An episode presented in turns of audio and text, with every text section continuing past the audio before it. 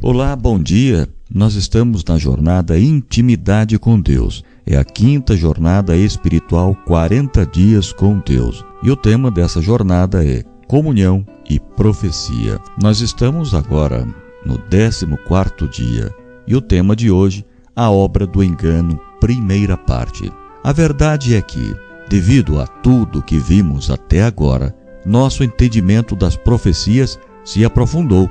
Profecias cumpridas ou em processo de cumprimento firmam nossa fé na palavra de Deus. Aquele que as deu conhece o fim desde o princípio. Nosso futuro já está revelado, mas necessitamos do poder de Deus a cada dia para continuar crendo de fato nessas verdades. Bem, como estamos tratando de comunhão e profecia, vamos continuar aprendendo mais algumas verdades proféticas. O convidado para escrever este capítulo foi o Dr. Wilson Wendrowite. Nas jornadas de hoje e amanhã, vamos aprender sobre a obra do engano no tempo do fim. Prepare-se para rever alguns conceitos e conhecer novas verdades dentro dos temas estudados nas últimas jornadas. Devido à ampliação do tema, o dividimos em duas partes,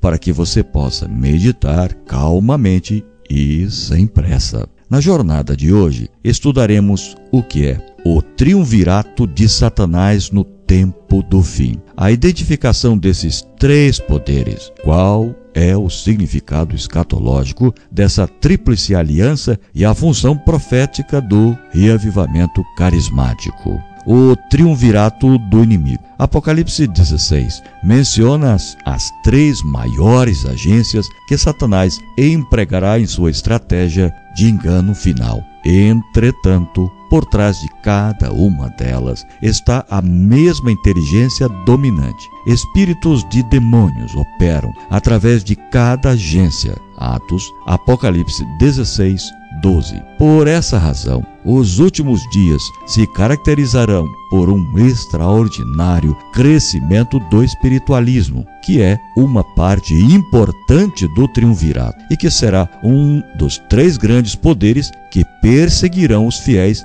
e procurarão enganá-los. Ele atua também como um meio aglutinante para as outras partes. A santidade do domingo a herança da besta, e que será decretada com auxílio do falso profeta, Apocalipse 13, 12, 15 a 17. É outra peça importante que dominará o mundo. O engano final envolve o sábado falso, revelações falsas e o aparecimento do falso Cristo. Falsas revelações apoiam um falso sábado e criam um salvador falso. Como os espíritos de demônios lideram as agências do mal, notam-se muitos traços semelhantes nas grandes agências. O texto é do livro Grande Conflito, páginas 592 e 693. Mas, na realidade, existe apenas um poder que se move em diversas partes para o alvo final. Satanás está usando as três partes do seu triunvirato, assim como Deus está usando os três anjos com a mensagem final de Apocalipse 14. Aqui temos duas missões globais. Contudo, há uma diferença fundamental entre os dois lados do conflito entre o bem e o mal. O triunvirato de Satanás tem em comum o apelo aos sentidos, às manifestações, aos sentimentos e às experiências subjetivas. Os três anjos de Deus dependem da palavra de Deus. O último engano deve logo patentear-se diante de nós o anticristo vai operar suas obras maravilhosas à nossa vista, tão meticulosamente à contrafação. Se parecerá com o verdadeiro, que será impossível distinguir entre ambos sem o auxílio das Escrituras Sagradas. Pelo testemunho destas, toda declaração e todo prodígio deverá ser provado pessoa alguma, a não ser os que fortaleceram o espírito com as verdades da Escritura, poderão resistir no último grande conflito. Identificação dos três poderes. A profecia de Apocalipse 16, 13, em linguagem simbólica, descreve uma tríplice união. Quem são esses três poderes? Boca do dragão é o espiritualismo. Primariamente, dragão é Satanás. Apocalipse 12, 9. Mas toda agência que ele usa também é representada pelo dragão. Boca da besta, catolicismo. Boca do falso profeta, protestantismo apóstata. Um falso triunvirato contrafaz as três mensagens angélicas e isso já está acontecendo. Aquela união tríplice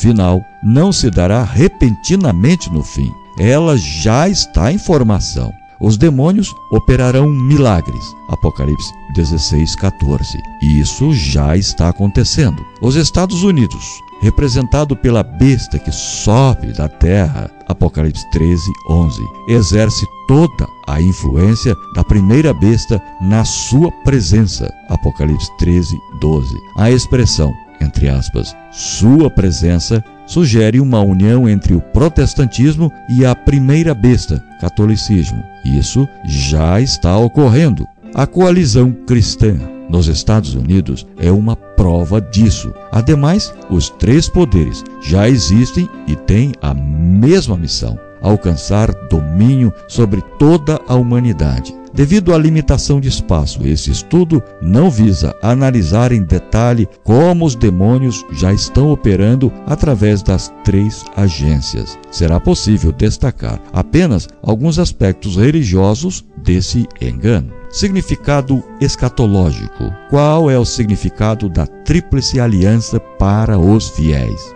Quando o protestantismo estiver estender os braços através do abismo, a fim de dar uma das mãos ao poder romano e a outra ao espiritismo, podemos saber que é chegado o tempo das operações maravilhosas de Satanás e que o fim está próximo. Texto do livro Testemunhos Seletos, volume 2, página 151. O ecumenismo, hoje, não é só um acontecimento religioso, é também aviso especial de Deus. A Tríplice Aliança significa duas coisas. Primeiro, o fim está próximo. Segundo, é chegado o tempo das operações maravilhosas de Satanás. A cruzada dos milagres e curas sobrenaturais já se iniciou. E o que vemos na televisão hoje é apenas o começo. Os fenômenos sobrenaturais aumentarão até a volta de Cristo. O que disse Jesus sobre os milagres de hoje Milagres são a marca da falsidade e seriam feitos pelos falsos profetas, com o objetivo de enganar. Mateus 24, 24. Por isso, o Mestre chama os falsos profetas, entre os quais estes os exorcistas e os milagreiros, de praticantes de iniquidade. Mateus 7, 22 e 23. União Cristã. O Dr. Ego Gerdes meu conselheiro doutoral e representante dos teólogos protestantes dos Estados Unidos da Comissão Ecumênica do Vaticano, disse: a união dos cristãos não é uma união institucional. Essa iniciativa do Concílio Mundial das Igrejas fracassou. A união hoje é espiritual. Qual é a força espiritual que está unindo os cristãos? O doutor Hegel respondeu: o carismatismo é a grande força que está unindo os cristãos. Através das, da experiência espiritual do batismo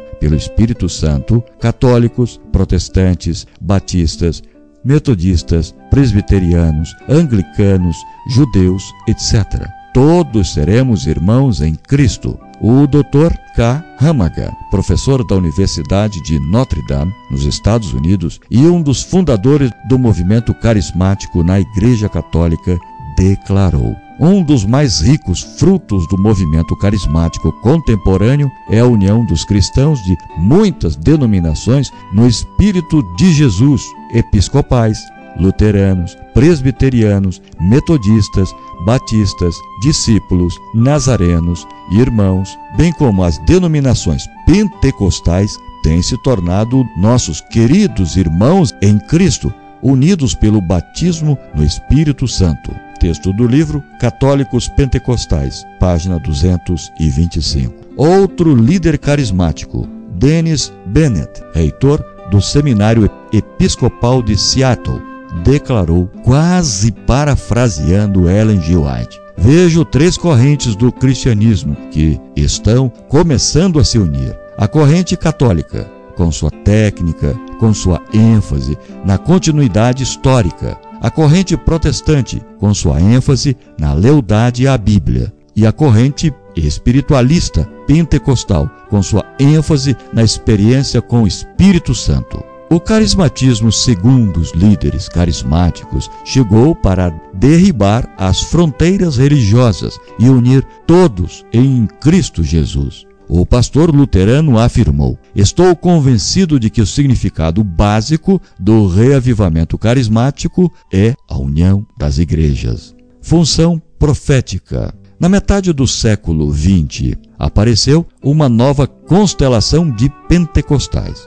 De 1953 para cá, tem-se ouvido mais frequentemente de protestantes, e de 1966 para cá, de católicos, que têm recebido o batismo pelo Espírito Santo. Estes são integrantes das denominações pentecostais tradicionais, tornando-se conhecidos como neopentecostais, carismáticos ou ainda de espirituais. Hoje, o manto carismático se estendeu sobre quase todas as igrejas cristãs. Qual a razão? É porque o carismatismo promete uma força unificadora e reavivadora, de maneira que o movimento carismático cumpre duas profecias. Primeiro, ao da união das igrejas, Testemunhos Seletos, volume 2, página 251 e Apocalipse 13, 3 e segundo, o do falso reavivamento ou da falsa chuva serôdia. Os carismáticos creem que seu movimento é a manifestação da chuva serôdia, ou seja, o prelúdio da segunda vinda de Cristo. F. Brunner, Teologia do Espírito Santo, página 28. Mas será que é mesmo para refletir? A cruz de Cristo será a ciência e cântico dos remidos por toda a eternidade. No Cristo glorificado, eles contemplarão o Cristo crucificado. Ao olharem as nações dos salvos para o seu Redentor e contemplarem a glória eterna do Pai resplandecendo em seu semblante, ao verem seu trono, que é da eternidade em eternidade, e saberem que o seu reino não terá fim, e rompem num hino arrebatador. Digno, digno é o Cordeiro que foi morto e nos remiu para Deus, e com seu muito precioso sangue. O texto é do livro O Grande Conflito, página 651. Chegamos ao final da leitura do 14 dia e amanhã será o 15 dia e o assunto é A Obra do Engano, parte 2. Eu te aguardo amanhã. Até lá.